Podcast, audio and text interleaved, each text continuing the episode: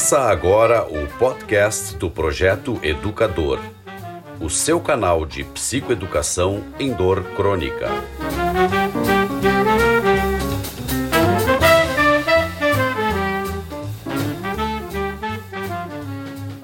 Olá, pessoal, bem-vindos a mais um podcast do Projeto Educador. Hoje, para conversar com a gente, estamos aqui com o Dr. Erickson Esfredo, neurocirurgião aqui do projeto, com muita experiência em procedimentos, né, em, em doenças de coluna, tanto, tanto coluna lombar quanto cervical. E nós vamos hoje, uma coisa bem simples do ponto de vista questionamento, né? não é tão simples do ponto de vista indicação, do ponto de vista técnico, cirúrgico, mas hoje nós vamos conversar sobre artrodese de coluna, que é aquela instrumentação, colocar os famosos ferros, como os pacientes né, falam, ah, eu tenho ferro, eu tenho parafuso, eu tenho placas na coluna, eu tenho 12 parafusos, né? Então o Erickson hoje vai conversar um pouquinho sobre isso, né? Dos aspectos assim, tentar trazer alguma luz, não só, claro, né? As indicações é muito difícil porque tem que ver cada paciente, mas cada um tem a sua, né? Mas, eh, de modo geral, assim, quais são os materiais que se usa? Como é que está hoje em dia as indicações disso? Quando eh, se usa o que na cervical, na lombar? Se isso aí nos, nos deixa mais presos, né? Tira a mobilidade do paciente. Então, mais ou menos por aí, Erickson. Bem-vindo novamente ao, ao podcast do Projeto Educador, nosso parceiro Erickson. E a palavra é tua aí, Erickson. Começa a destrinchar esse assunto artrodese de coluna, né? Os ferrinhos. Muito obrigado, doutor João, pela oportunidade, mais uma vez, de poder estar aqui contribuindo nos podcasts. Bom, a artrodese de coluna é interessante porque eu recebo alguns pacientes no consultório que vêm uh, para ouvir uma segunda opinião e eles nos dizem bem assim: uh, eu, eu consultei com um determinado colega e ele indicou uma cirurgia com artrodese. Eu vim aqui ver se dava para fazer essa cirurgia sem artrodese. Esses mitos que se criaram a respeito da artrodese de coluna, não, talvez os motivos não caibam discutir aqui, seja muito longo até para devagar sobre esse assunto agora, é, mas é uma realidade, né?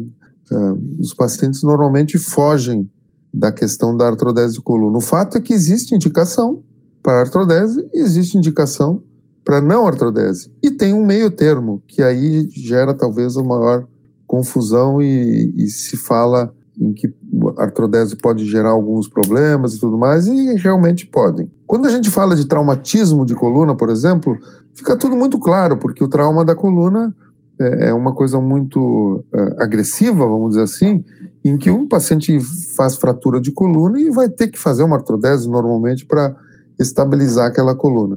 Mas nas doenças degenerativas, normalmente a artrodese ela vem como um adjuvante ao tratamento. Ou seja, nós temos um paciente que tem uma compressão de nervos e raízes na, na coluna lombar, por exemplo, e a cirurgia vai ocasionar para que haja descompressão desse nervo uma instabilidade na coluna, então a necessidade de colocar os tais de ferros ou parafusos para tornar ela estável normalmente. A instabilidade da coluna é definida como a incapacidade da coluna sustentar o movimento do corpo, né?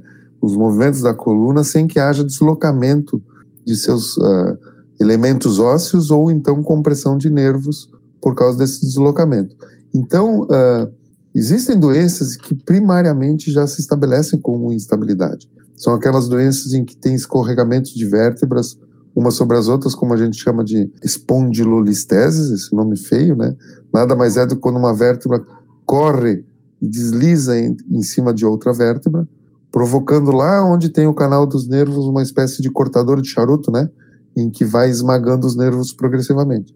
Esse paciente já é instável de, de na largada, vamos dizer assim, e o procedimento cirúrgico é, principal é a artrodese em si, que é a colocação de parafusos para que a coluna pare de deslizar uma vértebra em cima de outra.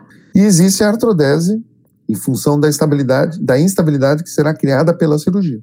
Então, quando o médico, para descomprimir determinada situação, acaba fazendo uma cirurgia em que remove grandes estruturas ósseas, provocando o afrouxamento, vamos dizer assim, das ligações entre uma vértebra e outra, e aí então a necessidade de colocar os parafusos. Existe um, um, uma mudança muito grande nos últimos anos, porque houve algumas publicações, principalmente de grupos franceses, falando do que a gente chama de balanço sagital. O tal do balanço sagital nada mais é do que o conceito de que a coluna da gente precisa ter um prumo. Um prumo, como é esse que a gente usa em construção civil, em que existe um equilíbrio para que a gente permaneça de pé, mesmo que a coluna faça suas curvas, lordose, cifose e assim por diante. Então, esse prumo muitas vezes é perdido pelas patologias degenerativas. Então, os, os pacientes vão ficando com a marcha inclinada para frente ou para o lado, apresentando o que a gente chama de sifo, escolioses e assim por diante, degenerativas, né? E assim por diante. Então, uh, esse conceito veio de que as cirurgias de descompressão deveriam incluir uma correção das linhas de prumo. E isso uh, teve um grande impacto porque tornou cirurgias que eram apenas descompressão ou pequenas descompressões em cirurgias muito grandes, com colocações de dezenas de parafusos às vezes nos pacientes. Cirurgias com 12, 14, 16 parafusos para poder tornar a coluna no prumo novamente. Envolvimento de, de ressecção de grandes partes de ossos, que a gente chama de osteotomias, e, e isso acarretou problemas futuros que a gente está sentindo hoje, que são os pacientes que apresentam a necessidade de novas cirurgias, porque como imobilizou grandes segmentos da coluna vertebral, os que mexem acima, da onde havia sido feito a fixação da coluna pela artrodese, acabam sendo sobrecarregados. Então, os pacientes acabam tendo múltiplas cirurgias com morbidades grandes e nem sempre com o resultado que a gente esperava, que era o alívio da dor. Então, hoje eu acho que nós estamos voltando ao que era antigamente, de fazer o mínimo possível para que a gente restabeleça e haja especificamente no sintoma do paciente. Se ele tem dor na perna, vai lá e descomprime aquilo que está causando dor na perna. Se ele tem dor lombar, talvez precise de artrodese, mas vamos tentar ser o mais minimamente invasivos, vamos assim dizer. Erickson, o que que se usa de material, cara? Que que é, é, que material é esse que é colocado na artrodese, assim? Por muito tempo se usou o aço, propriamente dito, né? Lá nas antigas. E eram os materiais muito rudes, porque simplesmente eram hastes de, de, de ferro, de, de aço, desculpa, que eram presas à coluna através de fios de cerclagem. Fios, como se fosse colocar um arame de cerca, vamos dizer assim. Com o passar do tempo, se, uh, se descobriu que uma técnica em que a gente pudesse colocar o parafuso em um ponto específico da coluna e esses parafusos presos em hastes que ligassem um parafuso ao outro. Esses parafusos, uh, uh, eles são, atualmente são fabricados com um material chamado titânio. É uma composição, vamos dizer assim, em que o titânio medicinal, propriamente dito, aquele que pode ser usado em humanos, se não me engano, tem uma ou duas fábricas no mundo inteiro. Então ele vende todo, para todo mundo é distribuído de poucos lugares. E esse titânio é manufaturado através de, de, de máquinas específicas que vão uh, literalmente moldar esse, essa peça de titânio em formato de parafuso.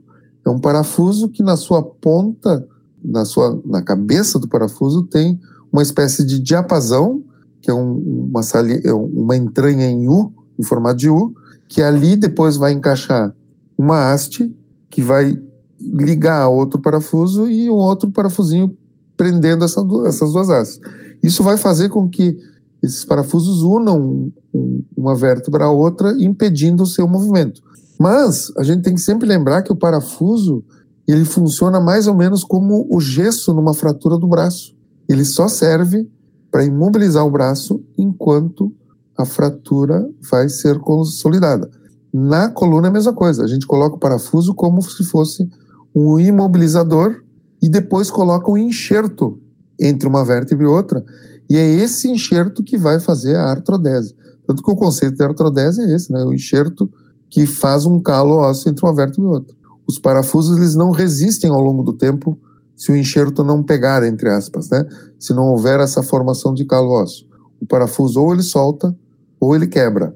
Por mais forte que seja o titânio, ele vai quebrar ao longo do tempo por fadiga de material. Então precisa ter o enxerto ósseo. Por falar em enxerto ósseo, Eric, há um tempo atrás, eu digo assim, ó, é, observação clínica, nós recebíamos, vamos dizer, 10 anos atrás, muito mais pacientes com área de doador, área doadora de enxerto ósseo, onde vocês tiram o enxerto ósseo durante a cirurgia, com dor crônica. Né? E isso claramente tem mudado nos últimos anos, assim, né? Vocês mudaram a técnica, existe outro, outro tipo de abordagem que, que, que diferenciou isso, porque nitidamente melhorou do aspecto de técnica cirúrgica, hoje é, a gente tem encontrado muito menos pacientes com dor na, na, no local de retirada de enxerto do que se encontrava antigamente. Não, mas não tenha dúvida nisso, né? Mudou a técnica. Mudou a técnica. Por quê? Ah, alguém publicou um trabalho dizendo que ah, o osso retirado das lâminas das vértebras, né? De parte da. Aquele ossinho da vértebra que a gente tem que remover para fazer a cirurgia, era jogado fora, literalmente, porque alguém disse que aquilo não era um enxerto bom. E que enxerto bom precisava ser ou da tíbia, ou da, do ilíaco, do músculo, ah, do, do osso da bacia e assim por diante. E o João tem toda a razão do mundo, né? Às vezes a gente fazia uma, uma cirurgia grande, o paciente melhorava da dor e ficava com dor no local do enxerto, né? E normalmente dores extremamente difíceis de serem tratadas. Com, uh, com os novos trabalhos que surgiram mostrando que o enxerto da vértebra era bom também, uh, na verdade o que mudou ali é a técnica de, de fazer o leito, vamos dizer assim, onde a gente bota os enxertos o trabalho mais minucioso de fazer uma curetagem, que a gente chama do osso onde vai receber o enxerto, é isso que muda. Então, pouco importa se o osso é da vértebra, é do crânio, é do, do ilíaco, da tíbia, seja lá onde for. Se tu prepara bem a hora que vai receber o enxerto, é assim que vai pegar a artrodese. Então, as técnicas cirúrgicas evoluíram nesse sentido. Hoje é muito raro, exceto em artrodeses, em pacientes que tem a vértebra doente, por exemplo, tumores, né, metástases, ou infecção extensa, em que a gente precisa fazer uma artrodese e tem aquele osso comprometido por doença, a gente acaba tirando enxerto. Mas mudou radicalmente. Eu acho que hoje, se, se eu faço 10% de retirada de enxerto nas minhas cirurgias, é muito. Acho que não chega a isso. Não, e a, a diferença para nós em clínica, né, da parte clínica da dor, é, foi monstruosa, assim, né? Não, é Hoje, é impressionante. Ah, é incrível como, é, com o passar dos anos, se diminuiu o número de artrodeses, né? Como, tu falaste, assim, agora se, se opta também pra, pelos minimamente invasivos, e essa é a grande diferença. E os que têm feito artrodese têm é, tido menos dor crônica, a não ser, claro, que haja uma evolução da própria doença, né? Ou alguma coisa diferente. Mas a, a gente tinha, Erickson, eu, eu não tenho medo de, de afirmar um número assim, de uns 70% das dores que vinham pós-artrodese eram da retirada de enxerto, que se somavam um pouco com, com dores de contratura muscular associada, e aí já ficam, né, a fantasia normal do paciente é achar que a cirurgia não deu certo. Né? Exatamente. E aí se exatamente. cria toda uma bola de neve em cima daquilo, alguns cirurgiões eram se sentiam pressionados a, a, mexer novamente cirurgicamente, e aí começa realmente uma, uma bola de neve. Uma bola de neve que não acabava pra, nunca. Não acabava nunca, né? Então eu acho que essa parte do enxerto é bem interessante, né? Erickson, é, é possível, assim, ele, é, hoje em dia com esse material de titânio, ele limita para fazer é, ressonância magnética ou algum outro exame, ainda se precisa questionar é, que tipo de material foi usado, coisa assim, ou tem, já, já caiu dentro de uma rotina? Caiu na, caiu na rotina. Sem dúvida nenhuma, caiu na rotina, não há necessidade mais. É perfeitamente plausível fazer ressonância. É, eu considero a qualquer tempo, mas alguns radiologistas hoje acham que a gente deve esperar alguns uns três meses antes de fazer uma ressonância depois da colocação do implante por medo de frouxamento, coisa tal. Mas isso, na verdade, não, não tem ocorrido e não há problema nenhum. O único problema e defeito, vamos dizer assim, do titânio é o artefato, né? Porque como a ressonância lida com o campo magnético e o titânio é um metal, quando tu faz a, a, o exame, ele borra um pouco a imagem. Então, quando, quando tem muito titânio, quando as construções de fixação, que a gente chama, são muito grandes, extensas, acaba fazendo um artefato que muitas vezes é difícil de enxergar os nervos uh, e, e, as estruturas que a gente quer enxergar no exame de imagem. Mas o fato de fazer ou não poder fazer, isso acabou por terra. Dá para fazer perfeitamente. Uma outra coisa que os nossos pacientes nos questionam sempre é sobre limitação de movimento tanto para cirurgia lombar quanto cervical. Ah, eu co vou colocar placa e parafuso e não vou me mexer mais direito, não vou conseguir me dobrar meu corpo, não vou conseguir dobrar a cabeça, não vou conseguir é, um movimento adequado, não vai prejudicar meu joelho, meu quadril, daí que vão começar a forçar em função disso. Então, é, é um pouco dessa questão, talvez, que não seja debatida sim, correntemente sim. em consultório é. e surge um pouco de dúvida. Normalmente, o, a, as limitações relacionadas à artrodese está relacionada diretamente à quantidade de níveis na coluna em que tu tem que incluir na artrodese.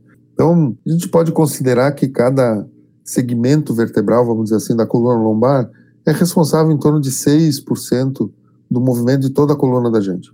Então, quando tu faz uma artrodese de um nível, tu perderia 6% a grosso modo. Não é uma verdade, porque os outros níveis acabam compensando aquela perda. Então, quando tu faz uma ou duas, um ou dois níveis de fixação na coluna lombar, tu perde muito pouco de mobilidade. O paciente acaba tendo um movimento quase que natural e normal.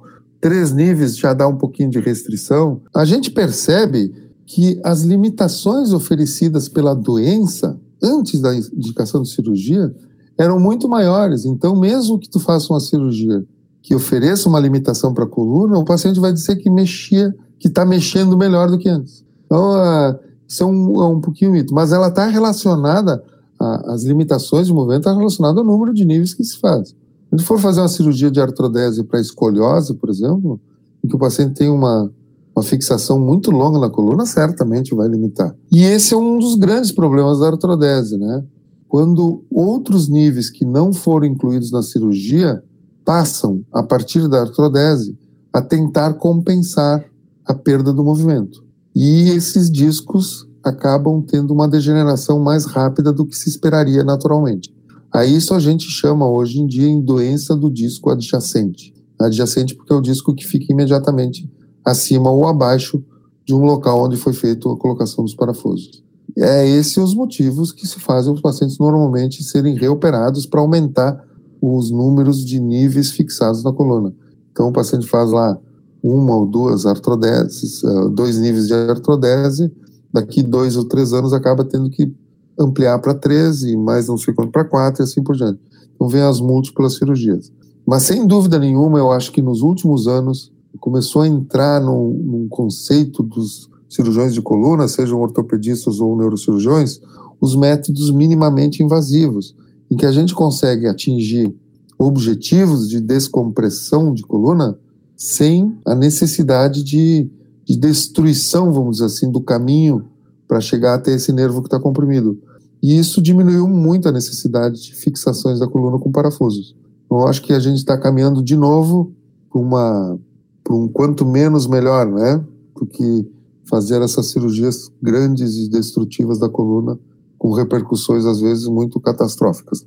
É, e a gente vê, né? Eu sempre dou um exemplo, Erickson, porque as pessoas ficam assim: ah, eu não vou mais poder fazer atividade física, não vou poder fazer isso. Não, não tem nada disso. Né? O que se faz é, é, é após esse procedimento, né, assim que o neurocirurgião liberar, ele passa por um, uma fase de reabilitação e fisioterapia. Ele não vai querer se largar a correr maratona em seguida, ele tem que ter um preparo. Eu sempre dou o exemplo, Erickson, daquele jogador que é notório, que é o jogador sobrevivente do acidente da, da Chapecoense. Da Chapecoense, que ele tem, se não me engano, artrodese cervical, torácica e lombar, né? O que é a fase de, de reabilitação, de preparo, hoje ele é, ele voltou à atividade, ele é um jogador profissional, né, desempenha em alto nível e joga normalmente, como todos os outros que não tiveram é, nenhum tipo de artrodese. Então, esse exemplo que eu dou é para dizer que tem que passar por um período de fisioterapia, alguns mais curtos, alguns mais longos, para que se oriente a atividade física regular e o que tu vais fazer depois. Mas a limitação se dá muito mais pela doença da coluna do que pela artrodese. Então, as coisas passam por etapas, mas entram dentro de uma normalidade. Uma pergunta, Erickson, que pode parecer até anedótica, mas eu vou te perguntar. Apita em banco e aeroporto? não apita, não. Não. É muito raro acontecer. Talvez em aeroporto, né? Em aeroporto pode ser que, que apite. Mas uh, isso não é um problema, na verdade, porque existem métodos de que o pessoal do aeroporto usa, né? Com aquele identificador de mentais, né? Scanner, não, né? não, o scanner aquele manual, né? Não, o raio-x não porque é proibido, né? Ele apita por questão de magnetismo, né? Tu não pode passar uma pessoa num raio-x no aeroporto, mas ele passa aquele identificador de metal sim, sim. no corpo, né? E tu é só informar, ó, eu tenho uma artrodese, né? eu tenho parafuso na coluna, eu tenho os ferros na coluna, né? É, o, o raio-x que eu digo é, é, é, se houver uma dúvida, né? Uhum. É, de que o paciente está tá escondendo alguma coisa, aí se faz um é. raio-x, vai estar tá lá o ah, metal. Tá normalmente, eles, normalmente eles informam e aí eles passam o scanner de mão, aquele que, que vai identificar se tem metal, e aí ele vai ver que tem metal nas costas do paciente. E vai ver que é, que é implante mesmo, né? Sim. Normalmente, quando apita, o cara acaba passando por uma revista individual, né? Sim, É sim, isso sim. que acontece, na verdade. É. O problema maior nem é aeroporto. É, as proibições de aeroporto são quanto aos marcapassos, né? Porque tipo, tanto neuro quanto outros, porque aí ele pode desconfigurar o marcapasso e ter problemas nesse claro. sentido. É, eu digo que o, que o, problema maior seriam os bancos, né? Porque fica aquela discussão, ainda bem que não toca, né? Que não é tão sensível. É, muito quanto... raro, muito raro. Erickson, mais alguma consideração, assim, eu acho que está bem, esses pontos principais do que é uma artrodese, acho que a gente conseguiu é, abordar, Eu, eu né? acho que mais do que do que desmistificar essa questão de artrodese ou não, eu acho que, que cabe a, ao paciente ter uma, uma compreensão de que ele precisa é confiar no médico que, tá, que, que ele está consultando. Porque confiar no sentido de saber que ele está eh, entendendo do assunto, que é um médico que entende do assunto, que, que é ponderado nas suas colocações, e, e se é indicação ou não de colocar parafuso, coisa literalmente médica, não existe uma, uma opção que dizer eu jamais vou oferecer para o paciente, olha, a gente pode fazer essa cirurgia com artrodese ou aquela sem artrodese. Isso é um absurdo. Na verdade, o médico tem a convicção de que se aquela doença precisa ou não colocar o parafuso. E isso é que tem que levar em consideração. Mas, infelizmente, a gente acaba recebendo muitos pacientes que vêm nessa, né? Eu vim aqui para procurar uma cirurgia sem parafuso. Não é assim que funciona, né? Talvez o meu conceito seja diferente do outro médico, mas é o meu conceito. Então, mas eu acho mais importante ainda, né, Erickson, é esse papo que a gente está tendo aqui, que é a tal da psicoeducação, é levar o mínimo de conhecimento, né? Uhum. Para o paciente não ter que fazer esse tipo de pergunta. Né? Porque, primeiro, a confiança em quem indicou, eh, e segundo, quando se falar em artrodese, ele ter esse conhecimento básico do que, que é uma artrodese de coluna, que material que, que se envolve, quais são as limitações, por que, que se coloca aquilo ali, é, a questão da, da instabilidade. Pô, o, o, médico dele já mostra lá, ó, tem uma listese, né? Tem um escorregamento de uma vértebra sobre a outra aqui, parari, parará. Questão que isso aqui, conforme o movimento, pode ser que nem um cortador de charuto aqui em cima do teu nervo, então, esse tipo de entendimento, porque muitas vezes, né, tu sabe que tem aquele, aquela velha história, né, que eu acho que eu já contei em algum podcast, que os pacientes ficam, por exemplo, paciente que vai receber um diagnóstico, é, o resultado de uma biópsia em consultório, né, ele entra, aí o médico diz, ele já quer saber o resultado. Aí ele chega lá, deu benigno ou deu maligno? É câncer ou não é? A partir do momento que o médico dá o resultado ali, seja ele positivo ou negativo, tudo que o médico falar depois daquilo, na maioria das vezes o paciente não ouve, por causa do impacto do que ele estava esperando.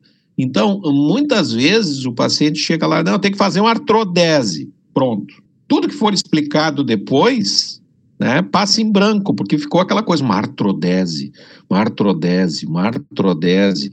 Pô, vou colocar a placa e para. Oh, nós temos que colocar tantos. Quantos parafusos? É que nem quando se pergunta, né, Erickson? O cara tem um corte, assim, quantos pontos eu levei né, na uhum. cirurgia?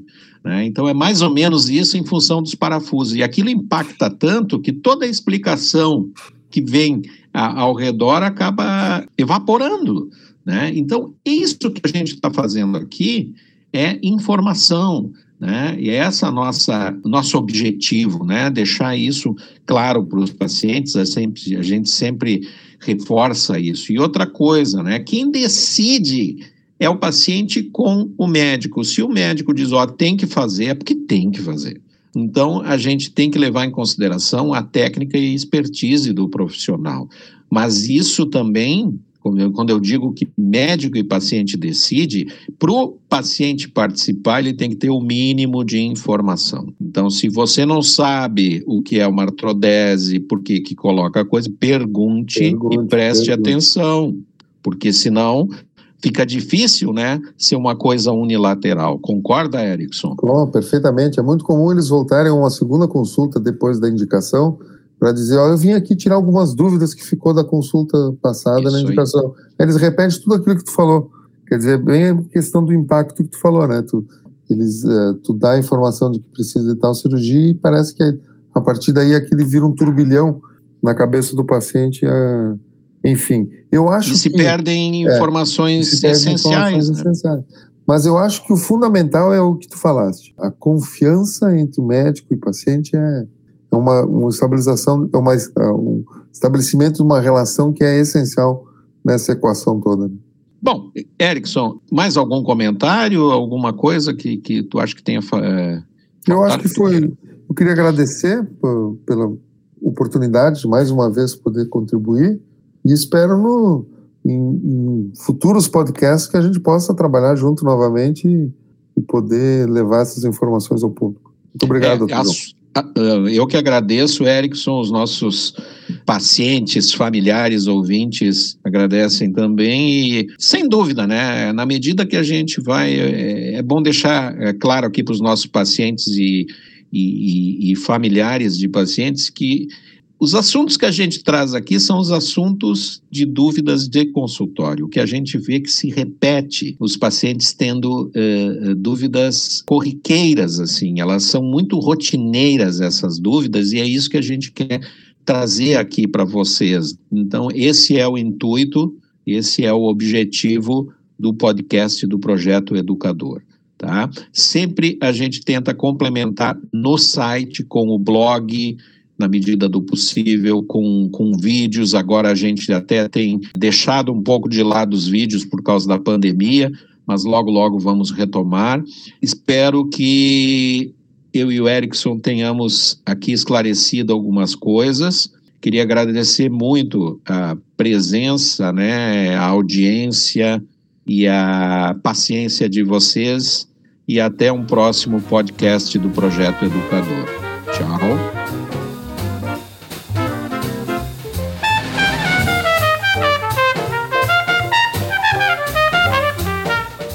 Você ouviu o podcast do Projeto Educador.